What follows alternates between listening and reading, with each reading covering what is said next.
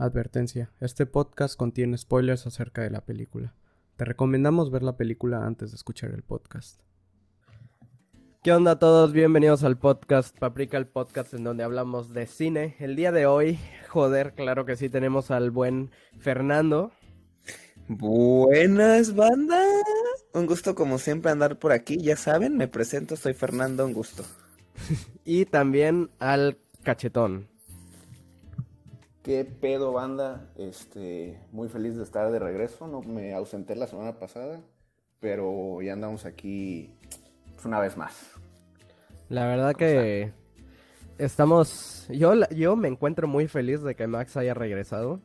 Como a poco no estuvo la semana pasada. Tener este, tener este desgraciado, la verdad es que siempre alegra bastante al, podcast y, y, los fans lo dicen, ¿eh? Así que Sí, sí, la fanaticada lo dice. Así que, pues bueno, mi Chucks, esperemos que te encuentres muy bien y podamos hablar mucho de películas que no hablamos la, semana pasada. Güey, ahorita se me han estado viniendo a la mente tantas pelis, güey, que, que, traigo, traigo con qué. Con qué Vienes armado, ¿no? Perfecto. Sí, sí, sí. Armado y preparado, ¿no? no, así no. Ok. Pues bueno, vamos a empezar entonces con la sección de noticias. La aclamada sección, ¿no? La aclamada sección, así es. Eh, fíjense que... Fíjense que la, primera que yo quiero decir, y justamente luego vamos a hablar un poquito más a fondo, en caso de que ustedes igual ya hayan visto esto, es este lo de Werewolf by Night, que ya habíamos hablado un poquito de que la semana pasada de que ya se encontraba en Disney esta peli. Eh, pero yo he visto muy buena respuesta por parte de la crítica y por parte de la audiencia. Em, y pues bueno, ya una de las noticias que quiero hablar justamente es que debutó con 97% en Rotten esta película, lo cual está loquísimo. Eh, no recuerdo la última vez que escuché una película de Marvel eh, que haya debutado con tan alto como calificación o aprobación, se podría decir. Este. Y no sé si alguno de ustedes la haya visto o eh, la haya visto este hasta hasta el día de hoy o, sepa un poquito más acerca de esta película. Yo la verdad no la he visto. Pero tengo, tengo la teoría de por qué creo que a lo mejor está buena o por qué la gente la ha recibido chido. Y yo creo que es quizá porque no sé, o sea, realmente Marvel no ha tenido esto que DC ha hecho, por ejemplo, como, como Joker, como, como, así, como estrellas independientes, ¿no? O sea, como que ahorita ya todas tienen que ser parte de un universo y un universo y que, pues que, por ejemplo, al menos en esta fase no ha sido atractiva, ¿no? Entonces, yo supongo que quizá es como, como por fin Marvel nos, nos entrega una historia independiente, fuera de cualquier eh, trama o línea temporal o lo que sea, pues se llega a disfrutar más, ¿no? Que muchas veces lo que, lo que queremos los fans, güey, o sea, es tan innecesario tantas películas que nos están dando ahorita, güey, por con tal de cumplir los requisitos de la fase o de que contar no sé qué parte de la línea temporal y qué tal, no sé qué. Y que siento que, pues, llega a ser refrescante, ¿no? Como Joker, digo, no he visto esta, no sé qué tan buena esté, ¿no? Pero Joker fue un exitazo por eso, porque es una historia que se concentra en justo eso y ya, ¿sabes? Y está chido. Entonces, no sé si vaya por ahí, pero yo supongo que va por ahí. Muy bien. Pues ya ahorita justo eh, que nos metamos más en, lo de películas, yo justamente quiero hablar un poquito acerca de esta película y ya este y ver qué opinan ustedes, a ver si los animo a que la vean. Pero pues vamos a seguir. la quiero ver, güey, yo sí la quiero ver. Sí, sí, no, de hecho primero que nada pues sale mi, mi compísima Gael García. Y segundo, como decía el Fer, es una película independiente, o sea, como que es una historia independiente a todo lo que está pasando y yo creo que le hicieron especial, o sea, no le hicieron película como tal, porque dura, ¿qué? 50 minutos, ¿no? Es un mediometraje. Como que metieron un dedito al agua, güey, para calar el terreno y aparentemente tuvo buena, buena respuesta, así que, este, sí, sí la quiero ver, güey. Sí, además esto puede dar pie a que pues, se animen a traernos más cosas, ¿no? Más historias así, exacto. Sí. Qué bien, la verdad. Em, Creo que igual eso es, algo que está haciendo que tenga tan buena este recepción, ¿no? O sea, que la gente justamente como que ya está empezando a hacer harto, es hartarse de estas historias que ya es como del mismo universo siempre, Marvel y todo el rollo, que, si ya les traes algo que sea de Marvel, pero no exactamente venga tan atado exactamente a todo esto que ya conocemos, como que también es refrescante. Entonces, cool, ¿eh? O sea, digo, al final de cuentas está bueno porque ahorita como los escucho ustedes, siento que es bastante similar a lo que mucha gente a decir ahorita eh, eh, en cuestión de, esta película. Lo cual está bastante bien. Pero bueno, eh, también les quería comentar de otro otra noticia. Este es un trailer que salió apenas sobre Velma, ¿se acuerdan de Scooby? Eh, y, esto es a lo que voy. ¿Se decía Velma o Vilma? Que yo no me acuerdo, ¿eh? Es Vilma, es Vilma. Es, es, Vilma, ¿verdad? No, es que, yo, güey, yo la verdad no tiene un chingo que no veo nada de scooby entonces yo la verdad no, no me acuerdo si era Velma o Vilma, te lo juro. Este... Y pues bueno, se lanza el trailer de, de Vilma, en donde vemos que más que nada se trata de un, de un spin-off, eh, en donde yo ni siquiera sabía esto, ya esto hasta lo dijo, creo que lo dijiste tú, Max, ¿no? De que no va a haber Scooby-Doo como tal. O sea, no va a haber. No, güey. No va a haber perro. Igual se llama Verma, ¿no? Pero aparentemente este le quisieron dar ahí una, un twist medio inesperado que nadie pidió, pero, pero quién sabe qué pedo, güey. Fíjate que yo no sé, pero siento que va a ser una buena serie. Siento que va a estar bastante entretenida. ¿La serie? Eh, sí. Sí, sí, sí. Y este. Y a mí me late bastante. eh, me late bastante porque siento que. Como que el hecho de ya tener personajes que ya conocemos. Eh, también, como tal, la caricatura, pues es una caricatura vieja, ¿no? Entonces, siento que puede mantener ese mismo fan, fan base de, de los inicios de Scooby-Doo y ahora van a ver como un spin-off de que ya mucho más adulto, ¿no? Porque pues justamente eso es lo que va esto, ¿no? Está dirigido al público adulto, eh, se trata de hacer como más gore, de hecho en el trailer lo podemos ver, que ya pues se ve hasta como ahí la cabeza literal abierta de un de un este un personaje y todo el rollo. Eh, no sé, a, mí me late bastante y este y digo, no sé si vieron ustedes que tiene como bastantes cambios al al cast, por, así decirlo, a los personajes que tenemos. Yo no sabía que Shaggy tenía nombre, güey. Cuando vi el cabrón de tal persona como Norville y vi a un, pues como diría aquí mi compa Fer, negroide, que negroide. con esa palabra, este, un, hermano afroamericano. Eh, dije, güey, ¿quién es este verga? Y empezaron a inventarse personajes, pero aparentemente Shaggy se llama Norville, güey. Y lo hicieron pues no, ah, en, la, en esta nueva. ¿Cómo? O sea, ¿no se llama Shaggy? No, güey. Les, no, les estoy. Es que hijos de su puta madre, ¿por qué no checan todo lo que les mando? Pero sí, güey. Qué este, loco, Shaggy es Norville, güey. ¿Y por qué le dicen Shaggy? Su nombre original es Norville Williams, una pendejada así. Pues o sea, Shaggy es como de cariño, bro. Ah, no, pero él porque se parece. ¿Quién sabe, la verdad? ¿Quién sabe, la verdad? pero sí, ahí datazo, güey. Yo creo que les va, les va a impresionar a muchos a las 13 personas que nos están escuchando, yo creo que eh, los voy a agarrar por sorpresa. 14, bro. 14, 14 Sí, sí, sí, no, es precisa la 14. Pues mira, yo la verdad es que confío mucho en HBO porque HBO hace cosas chidas. Ajá. La verdad es que no, no, no tengo ningún tipo de interés en verlas, si te soy sincero. Y además como que quitar a, quitar a Scooby-Doo, de verdad, joder, ¿cómo vas a quitar a Scooby-Doo, bro? Como que siento que pudo haber sido.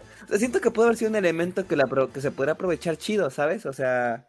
De jodido hubieran puesto Scrappy, güey. O sea, que no hubiera estado Scooby, pero nada más Scrappy hubiera estado, hubiera estado vaciado. Es un vaciado, pero ni eso, güey. Sí, pero pues bueno, o sea, le, le daré una checada y pues a ver qué tal, o sea, darle el beneficio de la duda. Sí, unos dos, tres episodios, ¿sabes qué? No me gustó, adiós, ¿no? Me gustó, la continúo, bro, sí de simple.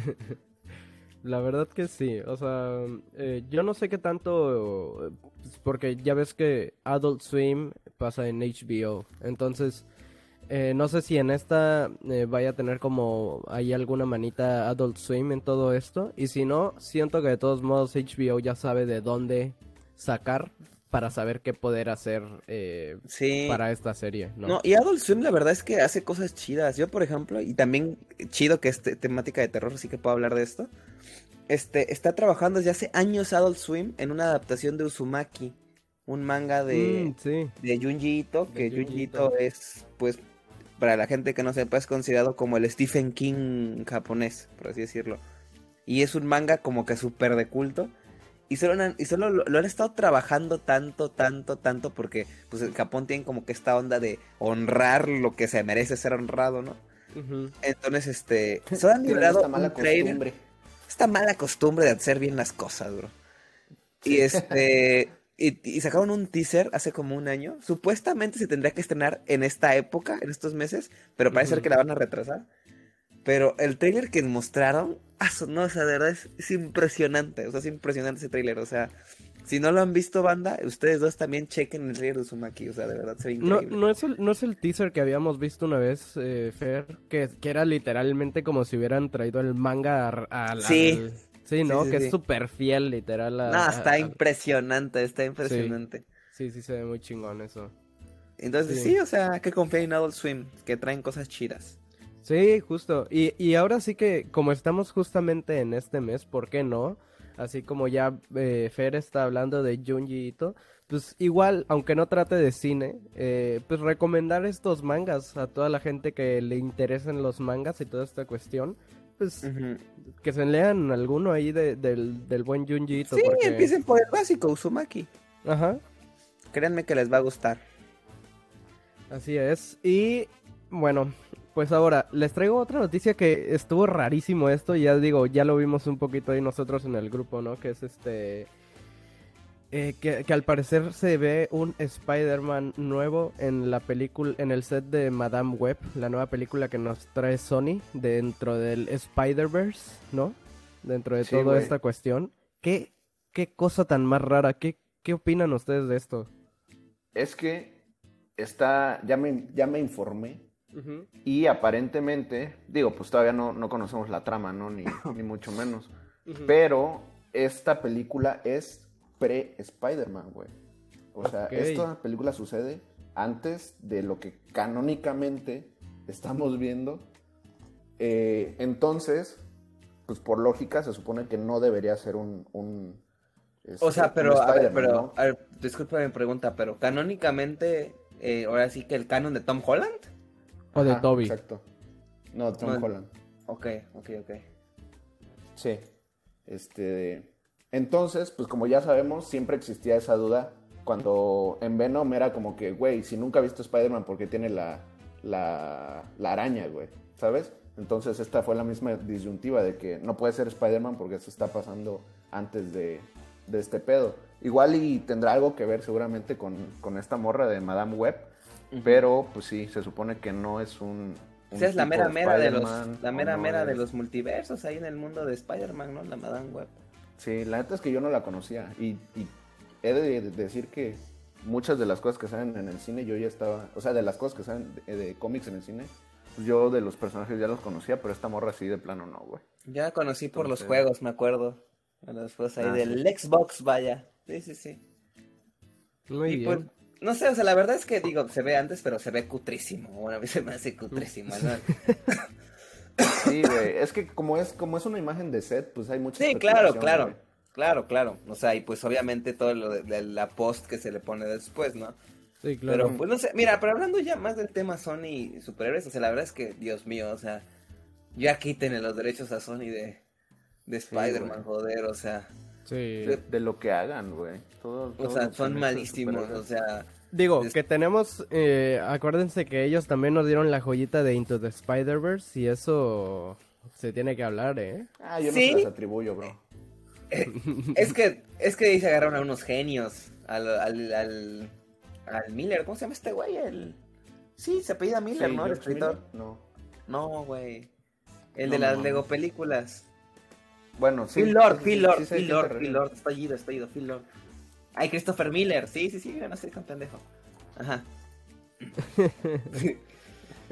Su mouse, güey, de que lo checó en. Sí, en chingas, sí, chingas. Sí, para ver la data, para ver la data si es correcta o no. Sí, sí, sí, este, hay que informar acá. La verdad es que sí, o sea, mira, Morbius, ah, no, Morbius película del siglo, sí. Este, Venom 1 y 2, yo me las odio, güey. O sea, no, no, no, yo creo que ya deberían quitar esos derechos. Pero pues no creo que creo que la regla es que tienen que hacer una película cada dos, tres años, ¿no? Creo que sí. Sí, de hecho fue todo un pedo pues con lo de... Ah, no, perdón, ese es Warner, me estoy mamando. Continúa. Muy bien. Pues, eh, ¿qué más les quería comentar? Algo más tenía yo que comentarles, de hecho. Pero pues vaya, güey, aquí menciones, menciones cinéfilas, cinematográficas del, séptimo arte. Eh, justo lo que, en lo que, en lo que se te ocurre, en lo que se te regresa a la mente. Vaya nada más recordar que hoy hace ocho años se estrenó Whiplash, güey. Esta masterpiece del, señor Chazelle. Qué joya. Masterpiece, masterpiece. La mejor película de Damien Chazelle, no importa cuándo esté escuchando esta. De sus tres películas, la mejor. Sí, sí, sí. Y hace 19 años, güey, se estrenó la primerita de Kill Bill. Hostia. Hostia. Eso está locón, ¿eh? ¿eh? y hace un año yo estaba en Durango en estos días. Hostia. no, hombre, si nos ponemos a recordar qué hacíamos hace un año, brother, puta. sí está cabrón cómo pasa el tiempo, güey. Pero bueno, Mau, ¿ya te acordaste? Este, pues no sé si vieron ustedes por ahí eh, que salió esta nueva película, Hellraiser, que digo, como tal, pues es una película que ya existía. Sí, eh, sí, lo vi. Y, y, aquí se encuentra en Hulu, allá me imagino que está en Star Plus o una de estas. Este... No sé, a ver, voy a checar esta data. Qué desgraciado. Pero, pero bueno, en lo que, en lo que checas esa data, yo la verdad que sí tengo ganas de verla. Y, y justamente creo que es una excelente noticia para, para estos momentos.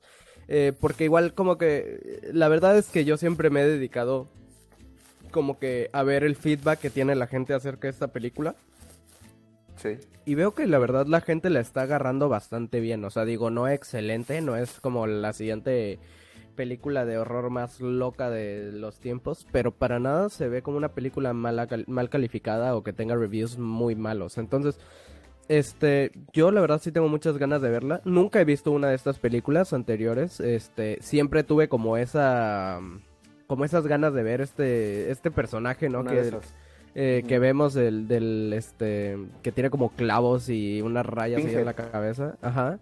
Pero pues realmente nunca, nunca lo vi. No sé si ustedes alguna vez vieron alguna de estas, de estas pelis o saben algo acerca de... Yo sí las vi. Yo sí las vi. O sea, bueno, vi la primera, la viejita, la viejita. Porque me agarró mi época de ver cine clásico y me aventé eso, me aventé las de Scream y así. Y, y la verdad es que, o sea, no la recuerdo con cariño. O sea, es visualmente impactante porque es, o sea, tiene mucho gore. Y el diseño de Pinhead sí es un, o sea, de, todos esos güeyes que se me olvidó cómo se llaman, pero todos esos güeyes, este, pues realmente son muy llamativos, ¿sabes? Pero pues sí, o sea, es como la típica película ochentera slasher gore, o sea, no te pierdes de mucho, sinceramente. O sea, se trataba de una más de esas. Fue, porque fue original en su tiempo, güey. Sí, o sea, ahorita pues ya la ves. El concepto.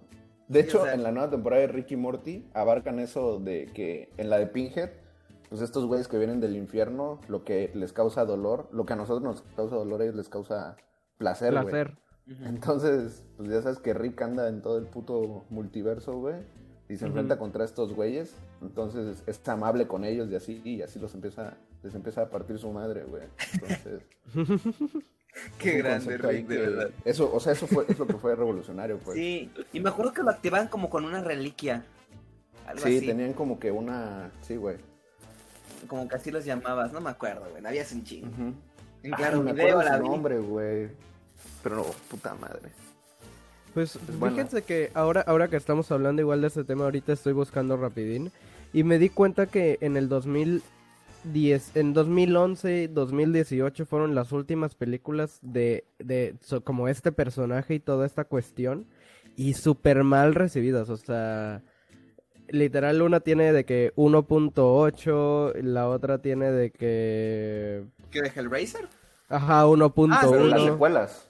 Eh, sí, sí, sí. es lo típico que sacan una buena película y de ahí sacan... La explotan, ¿no?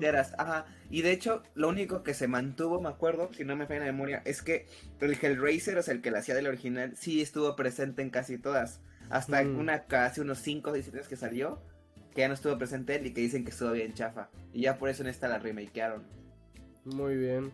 Sí, porque de, verdad que se ve que sí como que lo explotaron, pero de una manera muy, muy mala, porque ya las pelis no, no tenían buena buena aceptación. Y fíjense que esta sí. Entonces yo creo que conviene ir a verla. Eh, me imagino que ha de ser como de eso que... De eso buenillo para, para esta temporada, ¿no? Pero bueno. Sí, estaría vergas hasta para hablar de ella, güey. Sí, justo. O sea, eh, yo creo que estas son como de las pelis que podemos hacer luego un, este, un campechanito. Justo. Pero, pero bueno, gente, ahí se, ahí se lo esperan, ¿eh? Ahí se lo esperan, igual ya están avisados para que igual ustedes la vean. Sí. Ya me acordé que se llamaban los Cenobites. Los Cenobites. Achichincles esos. Sí. Pero, pero bueno, esta semana no vimos nada, ¿verdad, Mau? Esta semana. Yo sí vi, pero la verdad es que de todas las que, de, de todas las que vi ya nada más quiero hablar una. Eh, eh, que, que, más que nada ni siquiera fue esta semana, es una de las pelis que quiero como recomendar y hablar un poquito. Pero así que yo creo que nos pasamos eso de, de, las pelis que vimos esta semana, ¿les parece? Para ya meternos directo al tema. Sí, sí, porque la neta no vi nada. Igual tú, este, Max, ¿viste algo o no? No te dio. Vi el nuevo capítulo de Ricky Morty de la semana y ya. Bueno, yo vi Game of Thrones y House of the Dragons, en esas estamos, pues, bro. Muy bien. Bueno, o sea, se pues, pusieron a ver más como... Algo que sí les quiero decir, que ya luego platicaremos, eh, eso sí, vi Enemy de nuevo. Eh, ya saben ustedes dos que a mí siempre me ha gustado muchísimo esa película y quería como recordar esos buenos momentos y la verdad es que sí, sigo diciendo que es una excelente película. ¿Excelente dirías? La de Enemy, de Denis Villeneuve. Enemy, de Villeneuve. Sí, es muy buena. Tengo que volver a verla porque nada, la vi una vez. Y este, y pues sí, como que siento que es una película que tienes que verla en repetidas ocasiones para cachar. Muchísimo. Sí, de hecho, fíjate que eh, siento que nunca la había entendido tan bien como la entendí esta vez que la vi. o sea, como que ya esta vez que la vi, como yo ya sé de que todo el rollo, la vi y dije, ah, ok, ahora sí ya puedo de que deshacerla y conectarla como debe ser. Este... Sí, con este tipo de películas es un antes y después, güey. Cuando la ves este, antes de que no sabes ni qué vergas y ya algo que entendiste todo, ya hasta te puede gustar más o menos, güey. Sí, justo. Como que una vez que lo entiendes ya construye sobre eso. Pero bueno, gente, pues vámonos de una vez entonces con las recomendaciones. Yo quiero escuchar esta vez, eh, Max, tú que empiezas con las recomendaciones. Cuéntanos eh, cuál es esa primera recomendación y muéstranos una pinche peliculón que recomiendas a todos para esta época. Dígalo, dígalo. Pues vaya, güey, ya entrando en temas escabrosos en este mes de octubre, pues te lo he dicho este, mil veces, güey, y yo creo que ya, ya no hace falta hacerle tanta faramaya a esta película que la verdad es que me mama, güey, y es Psycho. Psycho. Psycho. Psicosis. De reculto. Para, Psicosis. Para la banda hispana, hispanohablante. Es este clásico del maestro Hitchcock que la verdad es que ya tiene años que no la veo. O sea, la vi hace como dos años, güey. Sí. Pero, pues vaya, yo ya, yo ya sabía que pues era un clásico del, cine, ¿no? O sea, de lo que es mainstream, entre comillas. Y la vi porque me interesé con el tema de Bates Motel, güey, y de que estaba conectada a esta peli. La verdad es que no vi Bates Motel, pero me interesó el tema. Y dije, pues bueno, es una peli, es una peli que deberíamos ver, ¿no? Y grata sorpresa, güey. Es un, es un puto perro asqueroso peliculón, güey. La verdad es que me mamó. no sé, siento que le doy mucho valor a ese tipo de pelis, güey. Porque más que nada me. Me sorprende cómo se hacían pelis tan vergas, güey. Hace tantísimo tiempo, ¿sabes? Sí. Entonces. No. Ajá. No, y es que además algo que a mí me, me sorprende mucho y me impacta es, o sea, como uno a veces va con, las expectativas, este, de que va a ser aburrida o lenta, pues por ser viejita, ¿no? O sea, a mí me ha pasado muchas veces. Y a mí me saca mucha onda y me sorprende cómo la ves y, te cierra el hocico, o sea, Y, y como una película de esos años puede ser tan interesante, tan intrigante, tan tenebrosa. Sí. Este, a pesar de tener, digo, por algo es Hitchcock, ¿no? Pero a pesar de tener tantos años sigue siendo tan presente y tan vigente. O sea, a mí también eso me vuela la cabeza, o sea. No puede ser, loco. Sí. Definitivamente es una película que ha envejecido estúpidamente bien, güey. Y lo que.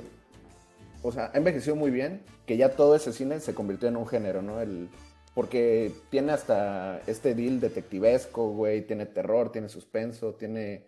Hasta juega con tu mente en, ciertos momentos. El arquetipo del personaje como Norman Bates, ¿no? Así como que el tipo así como que. Ajá. Digo, si la gente, no me imagino cómo, cómo se haya sentido la gente que la vio en el momento, en el contexto en el que salió. Nah, porque, manches. Porque repito, ahorita ya se volvió un género, ¿no? Y, ya lo, y ya vamos sobre, sobre eso, güey. Pero imagínate haberla visto en su, en su época, güey. Yo creo que debe haber sido una puta maravilla. Sí, claro, algo súper revolucionario, ¿no? Eh, yo creo que, eh, y a mí me encanta cuando como que hablan de estas películas de esa manera. Eh, sobre todo porque al igual que como hay gente que habla muy bien de este tipo de películas, sobre todo Hitchcock, eh, como estos maestros del, del cine de terror y, justamente los que como que comenzaron más este con toda esta cuestión. Eh, hay, hay, gente que igual habla muy mal, ¿saben? O sea, hay gente que realmente puede ver estas películas y va a decir, uy, ni me dio miedo, o, o X cuestión, ¿saben? O, ay, no, está malísima, o lo que sea. Y creo que eh, una, algo que siempre se tiene que tener en cuenta eh, al final de todo esto es eh, que también te tienes que encontrar en el tiempo en el que se hizo esta película para poder aceptarla al 100%. Eh, y me refiero porque como que las películas, eh, algo que a mí me gusta mucho de las películas es que llegan a ser muy jugosas también en su contexto histórico, en todo lo que sucede en el tiempo en el que se hizo la película, las razones por las cuales se hizo la película.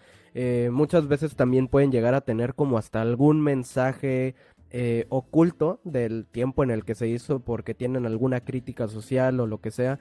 Y creo que em, como que ver, analizar las películas eh, en este sentido, en donde te das cuenta que para la gente en ese tiempo, pues sí se trataba de una película que, puta, a más de uno seguramente se tapaba los ojos porque no podía con las escenas y toda esta cuestión, pues como que puedes llegar a admirar un poquito más eh, este tipo de, de pelis.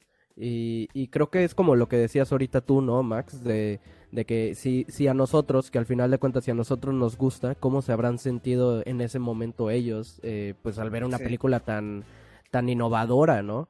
Este, y, y, siento que justamente eso, porque a veces como que tendemos a, a, si vimos una peli vieja, a, a compararla con alguna película muy nueva. Digamos, eh, comparamos esto con Hereditary, pongámosle así, pues claro que ya vamos a ver un cambio de que mucho, muy, mucho más cabrón. Pero si nos ponemos a como que a ver hacia atrás, nos damos cuenta que si no hubiera sido por Hitchcock, Ari Aster no existe.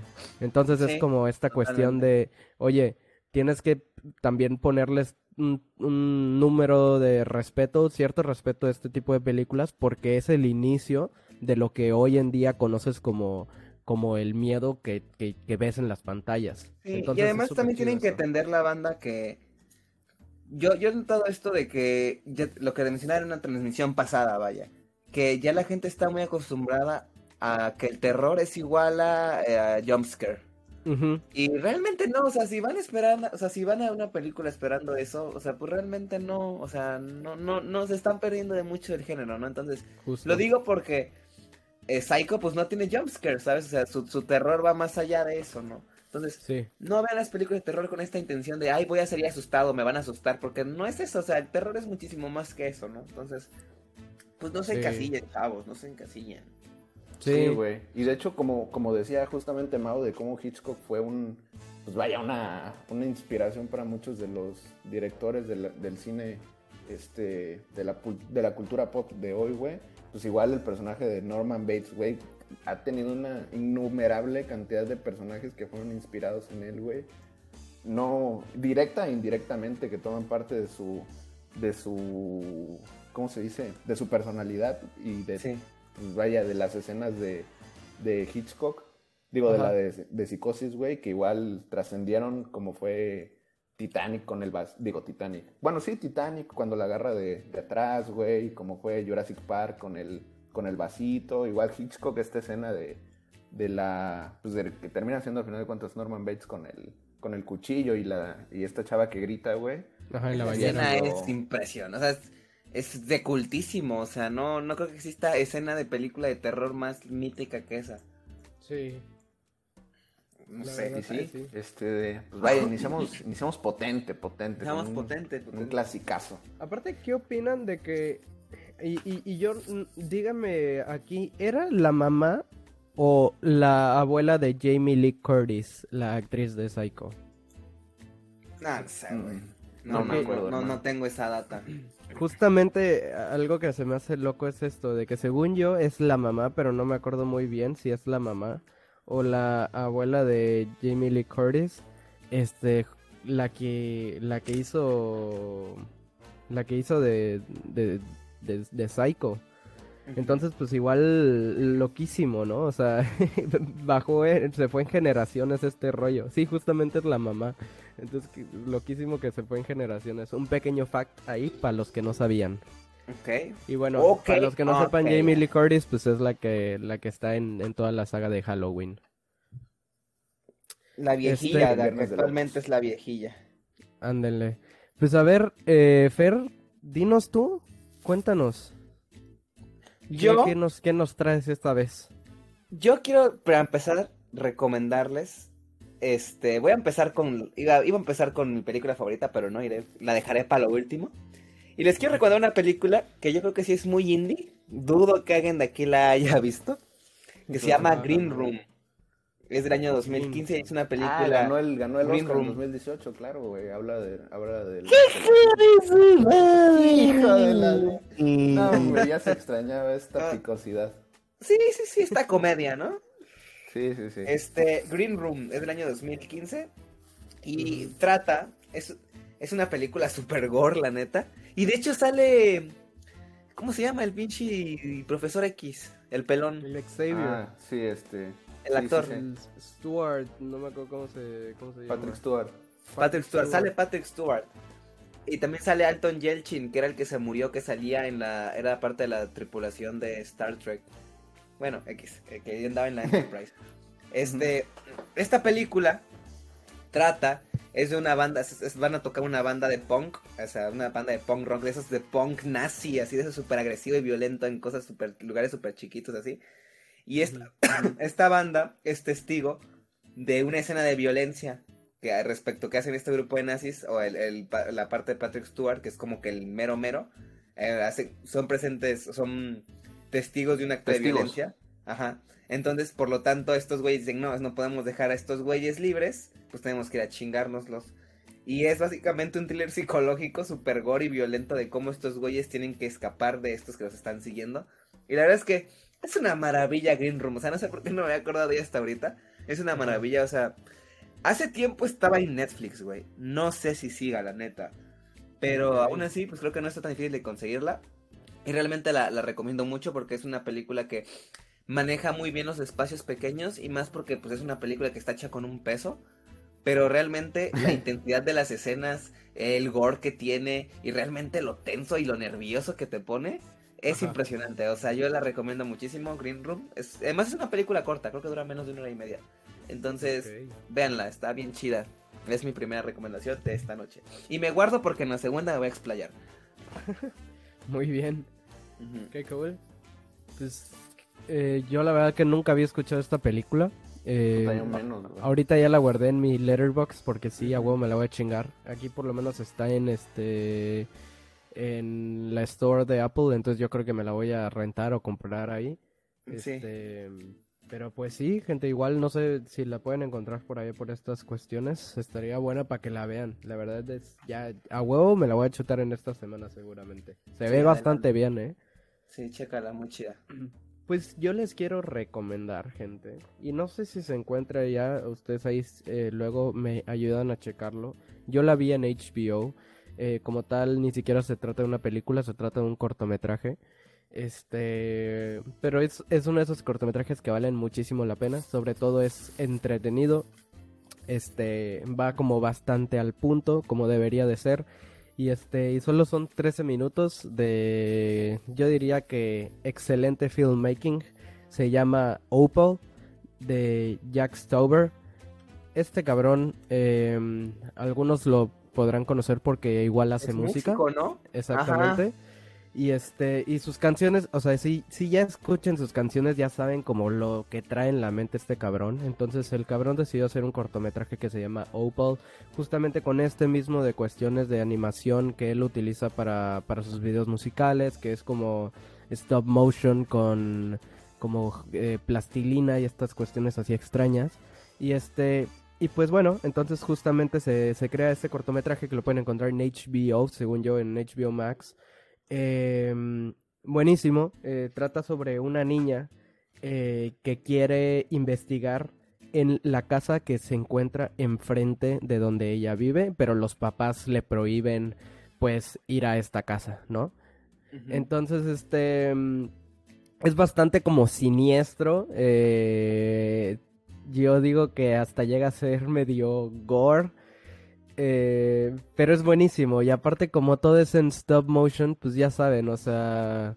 Ahora sí que el límite, o sea, ya ni siquiera hay límite en, esta en estas cuestiones. O sea, aunque sea low budget, pues ya no hay límite en todo esto. Entonces, es, es increíble, eh, 100% recomendado. No sé si ustedes ya habían escuchado, creo que tú, Fer, como ahorita dijiste que es música, pues ya habías escuchado mínimo de Jack Stover. De hecho, yo les quiero eh, aportar eso porque sí tengo que aportar. Esos, esos los pueden encontrar en YouTube porque son parte de Adult Swim. Ah, de hecho, yo, yo, he visto varios de Adult Swim. Esos cortos de terror que tienen son buenísimos. Y quiero pasar para recomendar dos. Que uno es el de Too Many Cooks, que es buenísimo también. Y otro que se llama This, This House Has People in It, que los tengo también guardados en Airbox porque los vi hace un tiempo. Y ya pues, son cortos de 12, 15 minutos, chicos. Entonces, vean el que dice Mau Opal porque está chido. Y aviéntense los demás, o sea, aviéntense todos los que puedan porque estar en YouTube son muy fáciles de ver y pues todos son de Adult Swim. Y la verdad es que sí te dan ñañaras, esos cortitos. Justamente, son de esos que te dan bastante ñañaras. Sí, sí, sí, entonces los recomiendo. ¿Tú, Max, los has visto? ¿Estos cortos de terror que maneja Adult Swim? No, güey, ni perra idea. Lo único que he consumido de Adult Swim, pues evidentemente ya conocemos qué es, güey. El Rick and Morty. Sí. este, de pero no, güey. ahorita, justamente que, lo mencionó Maul, el de Opal, yo dije, ah, cabrón, yo pensé que me iba a salir aquí con algo algo de, del cine nuevo francés, inspirado en la corriente belga, güey. Pero no, se ve bastante verga, se ve, el monito ahí se ve cagado, güey. Entonces definitivamente le daré, le daré un vistazo. Sí, 100%. Es súper divertido, de verdad, gente, se van a entretener muchísimo. Y este, y se los juro, se los juro que les va a gustar, o sea, es recomendadísimo. Sí, está chido, está chido. Sí, yo también ya lo vi, está chido. Muy sexo, muy bien. Y pues a ver, Max, ¿cuál es tu segunda recomendación de esta pues noche, no? Vaya. Pues ve, güey. La verdad es que yo siempre he sido más, o sea, sí me gusta el cine de miedo, vamos a decirle así, ¿no? Porque este tiene muchos subgéneros, ¿no? La verdad es que no soy tan fan del cine de este tipo de películas que abarcan el tema de chamucos y así, no porque me da miedo, pero porque, no sé, güey, o sea, no, me, no las disfruto tanto como, como disfruto lo que vendría siendo terror, de lo que ya hablamos, ¿no? Thrillers psicológicos, palabra emblema, y este tipo de películas.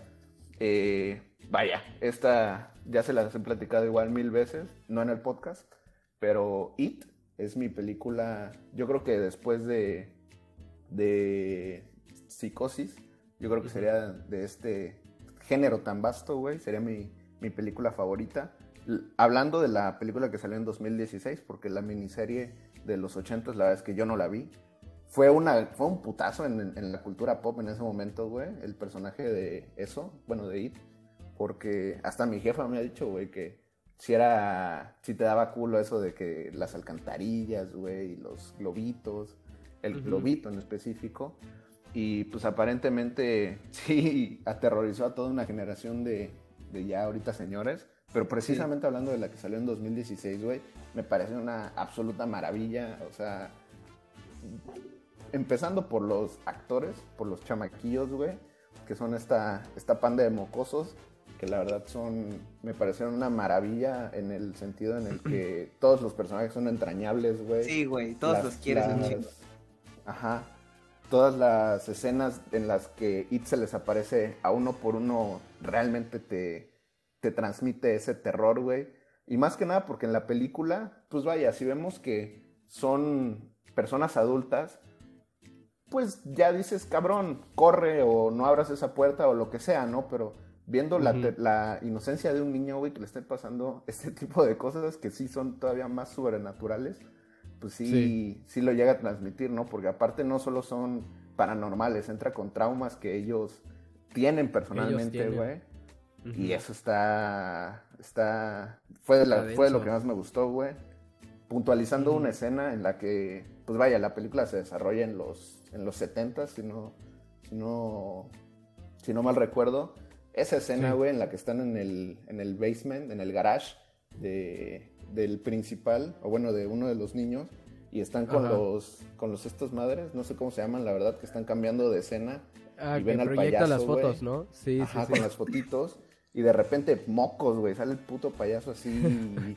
Loquísimo, güey. Loquísimo, güey. Verguísima. La verdad es que me mama esa película, güey.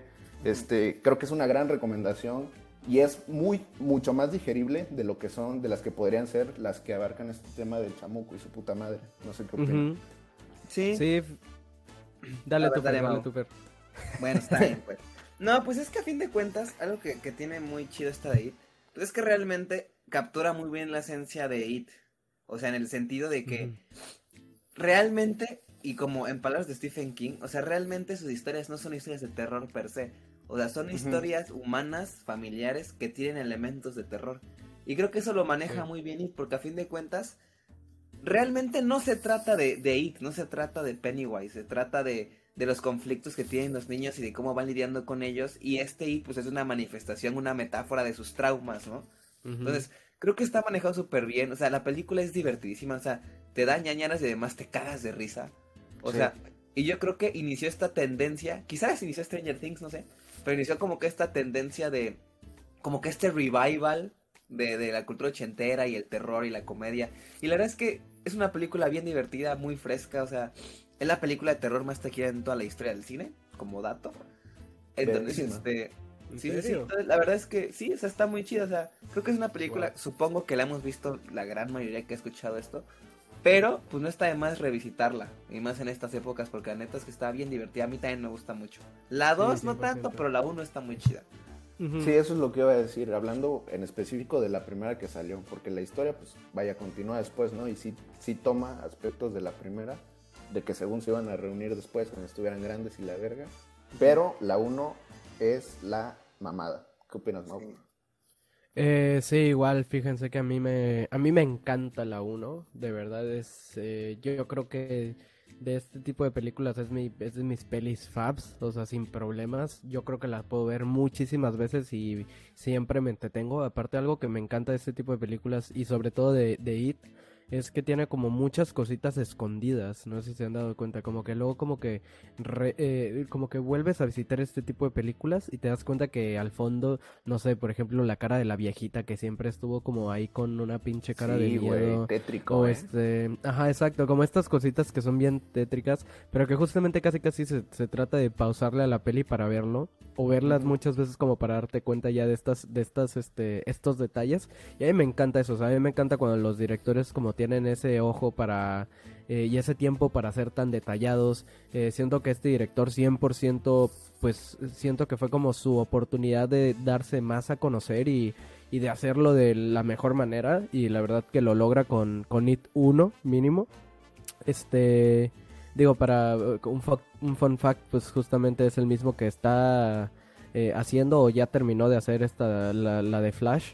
Entonces este pues ya sabemos que sí tuvo ahí este éxito con eso de darse más a conocer y, tener como más películas eh, en Hollywood. Eh, em, pero sí, justamente eh, a mí me, encanta esta cuestión. ¿Cómo? Ajá, sí, es argentino. Sí, es el argentino. Muschietti. el Muschietti, exactamente. Que como dato, va a dirigir el remake de Attack on Titan. Bueno, el, el live action de Attack on Titan. ¿En serio? Sí. Eres el que está Eso está muy extraño, ¿eh? ojalá. es súper random. Pero sí, ojalá le salga bien, porque digo, la verdad es que le, le salió increíble. La 1 a mí es, increíble. Sí, sí, fue súper, súper buena adaptación. Y digo, ya hablando de adaptaciones y toda esta cuestión, este, pues igual el hecho de que a Stephen King le haya gustado, que porque al final de cuentas tenemos igual The Shining, ¿no? Y The Shining no le gustó. También. Y The Shining no le gustó. Y justo, y estamos hablando que esa película pues la hizo Kubrick. Entonces es como una cuestión de hostias, ¿qué está pasando aquí? ¿No? O sea, yo creo que hasta el, el pinche director se debe haber sentido de huevos de, al saber que, que Stephen King estaba súper feliz con su adaptación, ¿no? Sí, totalmente. Sí, Muy recomendable. Vean It, la verdad es que si no la han visto, qué gran oportunidad para ver ahorita porque está bien divertida, la neta. sí, es una película que puedes ir con compas, te la pasas de huevos, o sea, creo que es, te, divierte, o sea, de, es, manera... Es que tiene todo, ¿no? Ajá, exacto, güey. Entonces, recomendadísima. Ahora tú, Fer. Pues, bueno, yo, este, para mi última recomendación de la noche, quiero hablar de una de mis películas favoritas de toda la vida, eh, y ya para cambiar un poquito a la onda que estamos hablando, para meter otros estilos, quiero hablar de la grandiosa, la increíble Perfect Blue. Uf, este Perfect Blue es una película dirigida por el cineasta Satoshi Kon, que para muchos, o sea, Satoshi Kon se mide por joyas, o sea, no hay de otra. se mide por joyas, o sea, eh, tristemente, este, el cáncer nos lo quitó muy joven, entonces no pudimos realmente ver más cosas de este señor, pero las cosas que tiene, que son cuatro películas y un anime, las cinco son impresionantes, o sea, no tiene ningún tipo de sentido lo bueno que son y, el estilo tan único que es. Entonces, Perfect Blue trata acerca de esta chica que quiere ser una, una idol que le llaman allá en, en Japón, que son pues lo que han de ser un K-Popper, vaya. O sea, una chica que es así lo que como que... Ajá, o sea, es una idol, es una persona, esas como que los chavos la, admiran por estar bonita y tal, ¿sabes? Mamadas de cultura japonesa. Pero es una idol, pues un poquito mediocre, ¿sabes? De una banda un poquito mediocre. Entonces, ¿qué pasa? Ella se quiere meter al mundo de la actuación, pero pues tiene que empezar desde cero y le empiezan a dar como que papeles muy, muy denigrantes de su persona. Y a su vez tiene como que un stalker que todo el tiempo está ahí. Entonces va pasando el tiempo y ella empieza a perder como que la noción de lo que es real, de lo que no es real. O sea, un rollo, un thriller psicológico, pero, pero cañón, cañón, densísimo que yo cada vez que lo veo digo, wow, y la primera vez que lo vi dije, wow, me explotó la cabeza. Y si le sonó familiar esta historia, es porque el cineasta Darren Aronofsky literalmente compró los derechos de Perfect Blue para poder hacer Black Swan. Entonces, Black Swan es Perfect Blue, pero con en vez de de actuación es este una bailarina y está menos chida que Perfect Blue. Entonces, realmente es un peliculón, o sea, de verdad. Yo sé que muchas personas eh, le tienen, pues no miedo, pero le tienen como que estas cosas al anime. Y realmente creo que se están perdiendo de cosas bien padres. O sea, véanlo como una película animada cualquiera y realmente les juro, les prometo que, Perfect Blue les va a cambiar la vida. O sea, es, un, es una joyota, es un peliculón, es de mis películas favoritas. Y qué mejor para verla en estas épocas como que de ñañeras, porque realmente es una película muy dura de ver, es muy confusa, es este es densa, es violenta, es muy explícita realmente también, es incómoda. Entonces, véanla, está bien chida y por favor, yo sé que les va a gustar véanse lo, demás que ha hecho este Satoshi. Y además también empápense de este anime noventero de esta época. Porque yo no sé qué pasó en esa época, qué estaba pasando en Japón.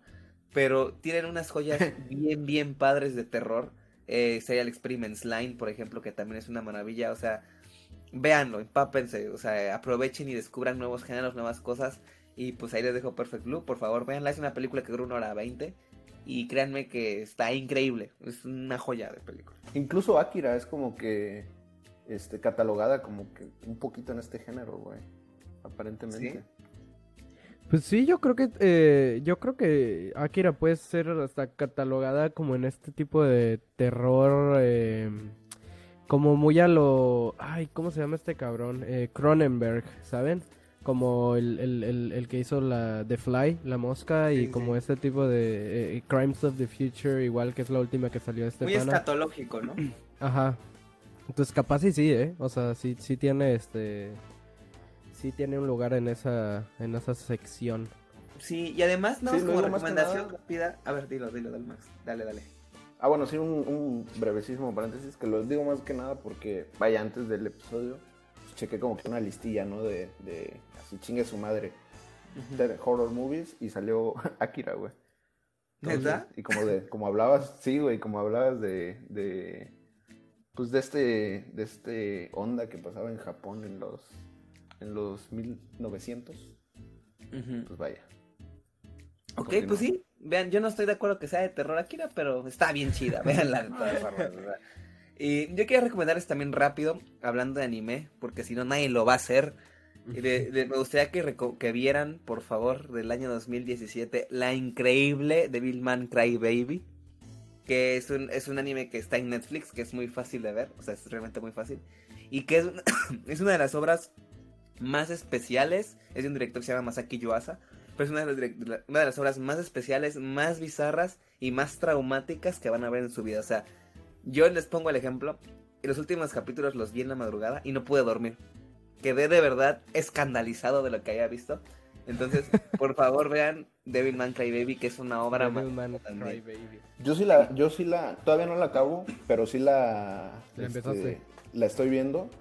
No la, no la he acabado, güey, pero sí la estoy viendo, este, de, entre de las que empecé, ¿no? Y sí, sí trae aquí un rollo, eh, está densa, está densa. Sí, Más que nada por los temas que abarca, güey, está densa. Sí, porque es yo creo que la, la adaptación más fiel a lo que sería un demonio si realmente existiera. Ok. O sea, un güey que hace desmadre, un güey que viola, que mata, que, ¿sabes? O sea, está muy grotesco, está muy grotesco Dilma, entonces sí tienen que verlo con estómago, no lo vean cerca de sus papás, por favor. Y los últimos cuatro capítulos son una cosa de verdad brillante, o sea, son, son impresionantes, o sea, wow, güey. vean por favor Devilman Crybaby.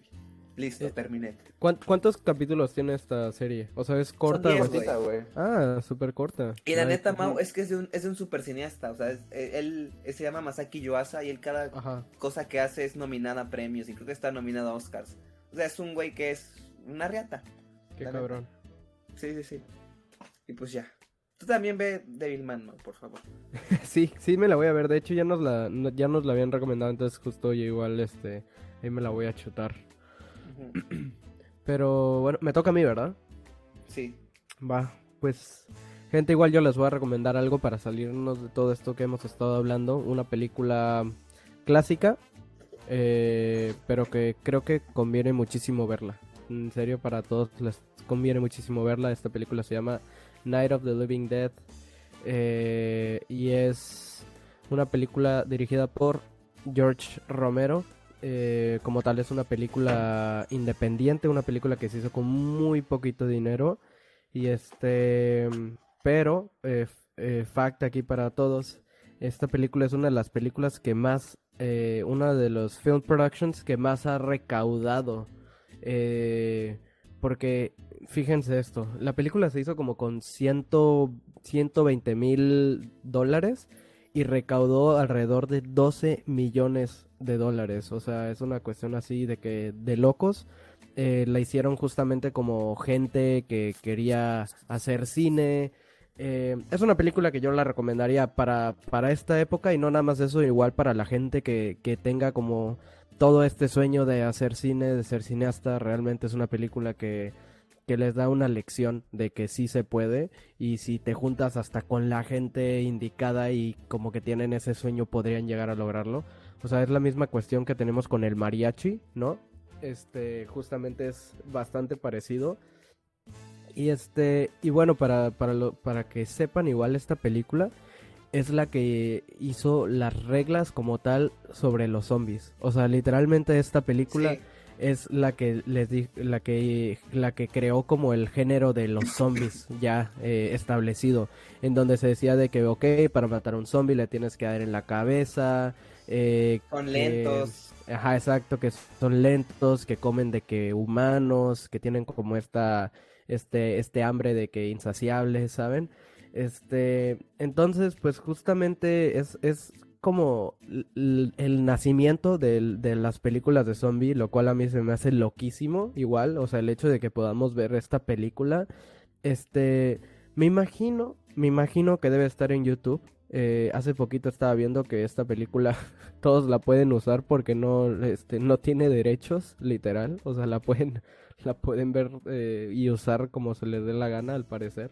Sí. Este y sí, es una, es una cuestión de que, que, está loquísimo porque justamente como que eh, es la primera película que lleva como a los zombies a una ciudad X, ¿saben? O sea, eh, antes pues sí teníamos como una cuestión como Nosferatu o cosas así, pero pues ya saben, o sea, se trataba de que exactamente este, este el castillo y, y, justamente estas cuestiones, pero esta vez tenemos como zombies en una ciudad eh, super X, en un pueblo super X, y hasta gente que se encuentra dentro de una cabaña y están intentando ver cómo pueden salirse de, todos estos zombies y salir con vida. Y está, está increíble, la verdad, yo, yo sí les recomiendo esta película y toda aquella gente que igual como que la quiera ver ya por el hecho igual de la historia del cine, recomendada. Sí, sí, y además tiene un trasfondo, una tesis muy cañona que es toda esta parte racial, sobre, habla sobre el racismo. O sea, realmente tiene un mensaje muy, muy profundo para hacer una película del año que es y de que son zombies, ¿sabes? Pero bueno, Max, interrumpí, lo siento. No, no, no, güey. Este de... Sí, justamente ahorita que mencionó Nosferatu Mau, yo me acuerdo, güey, que la vi en 2019 y me pareció igual una maravilla, güey. Justo como, como hablaba de, de psicosis. Yo sí, güey. Sí, Nosferatu. Te lo estaba... ¿Qué, qué, qué, qué, qué, maravilla, güey. Sí, hasta sale en Bob Esponja. Sí, sale en Bob Esponja el buen Nosferatu. Sí, sí, sí. que apagaba la luz, ¿no? La luz, sí, sí, qué joya, qué joya de episodio. Qué cool. Y bueno, pues nosotros ya dijimos nuestras dos. Eh, Max, nada más porque tú, desgraciado, no pudiste estar en la, en la edición pasada, pues te damos este el honor de cerrar y con una última película. Así que, dale, papito. Pues mira, güey, este, creo que hemos abarcado bastantes, bastantes subgéneros de esta, de este género, valga la redundancia. Eh, tristemente no hablamos de ninguna, de ningunos clásicos que, fueron para niños, entre comillas, como, como llegó a ser los cazafantasmas, güey, Casper, eh, no sé, eh, Coraline, Pocus, güey, Coraline, las de Jack, que vaya, la verdad es que no me gustaban, no me gustaban muchas, güey. De hecho, a mí me cagaba la de, la casa embrujada, ¿te acuerdas que comía gente? Pero me acuerdo que fue un putazo en el... Ah, a mí me encantaba. bro. sí, es Monster House, ¿no? Monster House, Sí, güey, a mí me encantaba Monster House, loco. Sí, sí, sí. daba culillo, ¿eh? Sí. sí. Digo, les hice aquí una, una mención honorífica porque no voy a hablar de ninguna de estas películas, pero... Voy a hablar de It 2. Eh, de It este, otra vez, porque no, me, no, no, fue suficiente con lo que dije. No, pero vaya. Eh, yo creo que esta fue, esta peli que estoy a punto de, nombrar, creo que fue pionera en uno de esos géneros, güey, y es precisamente el proyecto de la bruja de Blair. Ah, yo sé que el Mau no la, visto, no la ha visto, no, no, no. pero yo recuerdo que salió en los early 2000, güey, y de mi recuerdo de un niño de 4 o 5, no sé cuántos años tenía en, ese, en esa época, fue un putazo, güey. Y la verdad es que por mucho tiempo sabía que existía. Yo pensaba que era una historia real, güey. Hasta que la vi el año pasado y me pareció, no te voy a decir que una maravilla al nivel de las que hemos mencionado, güey pero se me hace una gran película y sobre todo porque, como ya mencioné, fue precursora en este, en este subgénero de... Ayúdenme con el nombre, güey, no sé cómo se llama. Found footage. Found footage. Found footage, exactamente, güey. Eh, yo creo que lo mejor de la película es el final, güey. De hecho, hay ya pasados los años hubieron finales alternativos porque sí te lo deja como que a la, Muy abierto, a la interpretación. Ajá.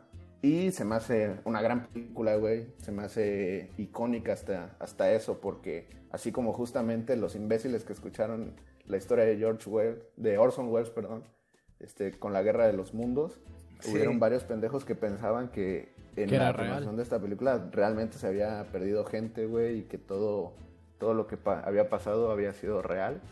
Pero vaya, eh, un clásico. La verdad es que me parece en, incluso muy ingeniosa porque pues, en sí no muestran nada explícito durante toda la película, pero aún así logra crear esta tensión. Atmósfera, ¿no? Este, puede ser, no creo que haya envejecido también por el hecho de que pues es un found footage viejito, entonces pues sí es un poco pesada, o sea, imagínate si un güey hubiera agarrado esta peli y lo hubiera grabado en el cine y lo hubiera subido a YouTube, se hubiera visto nada, nulo. O sea, ya, ya con lo de la época y todavía un güey que lo hubiera grabado y subido. Pero vaya, se me hace una gran, gran, gran película. Y creo que de este, de este subgénero, no he visto tantas, la verdad, pero es mi favorito. Mm. Muy bien. ¿Qué opinas? Yo, tú, Fer, que sí la viste, ¿no? Que sí la has visto. Yo sí, este, a mí también me parece una gran película, o sea, es sin duda, como dices tú, es pionera y es una maestría de cómo hacer una película con, no es que ni me acuerdo que eran 10 mil dólares de bote, o sea, era una Sí, güey, le hicieron con dos vales de despensa y una... Sí, güey, o sea, dos vales de despensa de Chedraui, te lo juro, bro, sí. O sea, sale más cara una caja de 50 dólares del mundial, te lo juro. O sea, la neta, la neta es que es una gran película, o sea, yo creo, y lo que mencionábamos fuera de cámaras, es que a lo mejor mucha gente puede decepcionarse de esta película porque pues se ha hablado mucho a lo largo de ella como una obra maestra y tal y tal. Pero pues, como dice Max, creo que es una película que no ha envejecido muy bien por las mismas características de su género, o sea, de, pues de, su, de su subgénero, mejor dicho. Pero que sin duda es una película que tienen que ver porque es historia del cine. O sea, y más aparte eso es buena, ¿sabes? O sea, es buena. o sea, es magistral cómo manejan el suspenso, o sea, es realmente es el segundo papá de, los Found Footage. El primero es Holocausto Caníbal, que por cierto, si no lo han visto también es buena. Pero es como que la que lo popularizó. Y realmente es que es un hito, o sea, es un hito del cine, o sea, el hecho, como dice Max, o sea, que realmente es arruinar la magia, pero pues ya les spoileamos. Este, pues realmente nunca ves nada. O sea, nunca ves nada. O sea, solo juegan con, los sonidos. o sea, juegan con los sonidos, con. Nada más ves por ahí un niño volteado.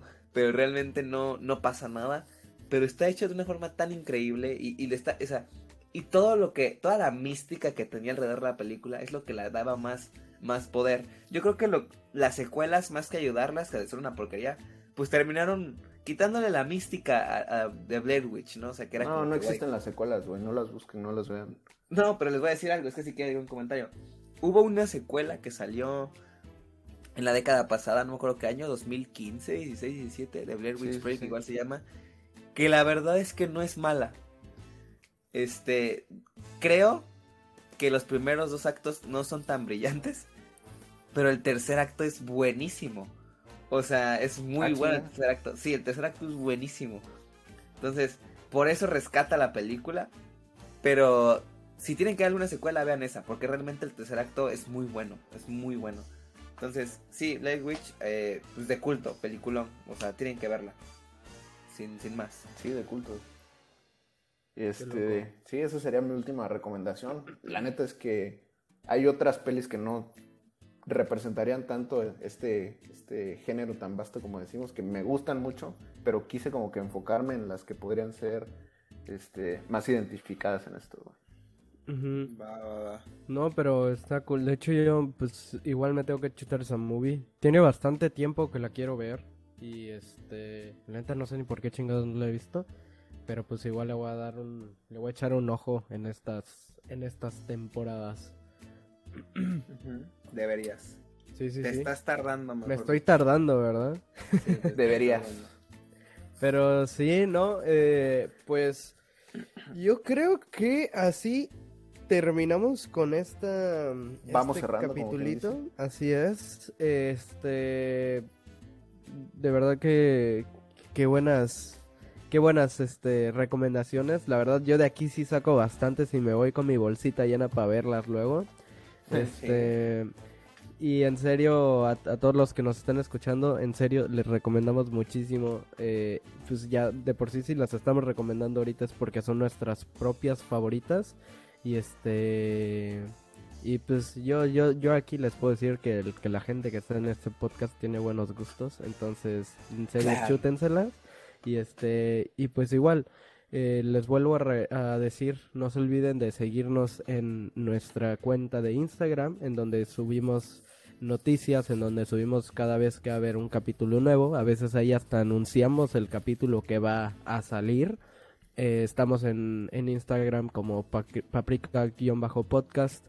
Y de la misma manera igual pues ahí luego mándenos algún mensajito, coméntenos si quieren que hablemos de alguna película. De hecho, de hecho, déjenme hacer un anuncio a nuestros 14, este, nuestros 14, ¿cómo se les llama? Escuchas. Escuchas. 14 escuchas. Lo que queremos hacer es, queremos hacer un preguntas y respuestas, ¿no? que va a consistir en el que obviamente nos mandan sus preguntas y nosotros las respondemos. Muchas gracias, cierra el podcast. No, no es cierto.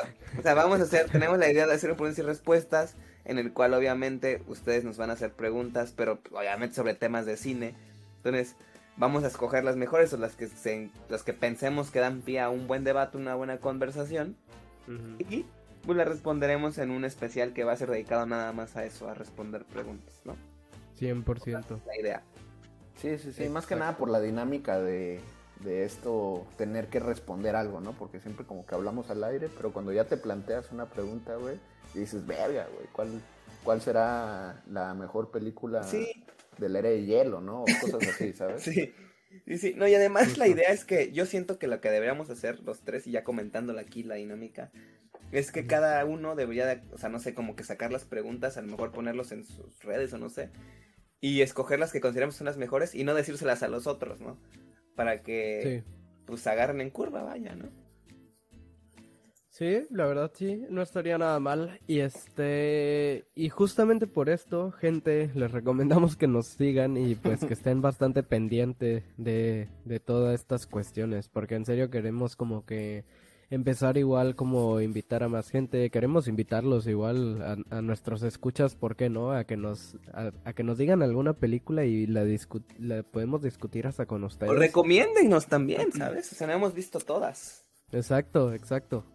Ilústrenos. Entonces, este, pues nada, em, gente, yo creo que aquí vamos cerrando. Eh, se les quiere mucho. nos pelamos. Aquí se rompió una este, jerga, ¿no? Aquí se rompió una jerga, ya huele a gas. Sí, sí, sí. Entonces, pues bueno, gente. Chao, cuídense mucho, un abrazote y nos vemos la próxima semana.